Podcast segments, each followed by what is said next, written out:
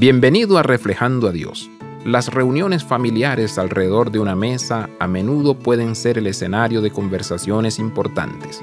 Las bromas habituales de cómo estuvo el día o lo que alguien espera hacer en el futuro.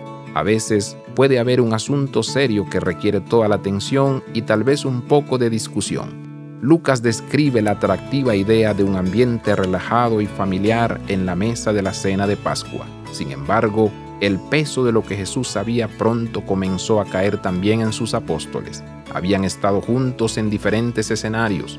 Jesús había realizado milagros asombrosos ante sus ojos, sin embargo, el Hijo de Dios también era un hombre que realmente disfrutaba pasar tiempo con sus amigos. La línea entre su divinidad y la humanidad estaba a punto de cambiar el mundo para siempre.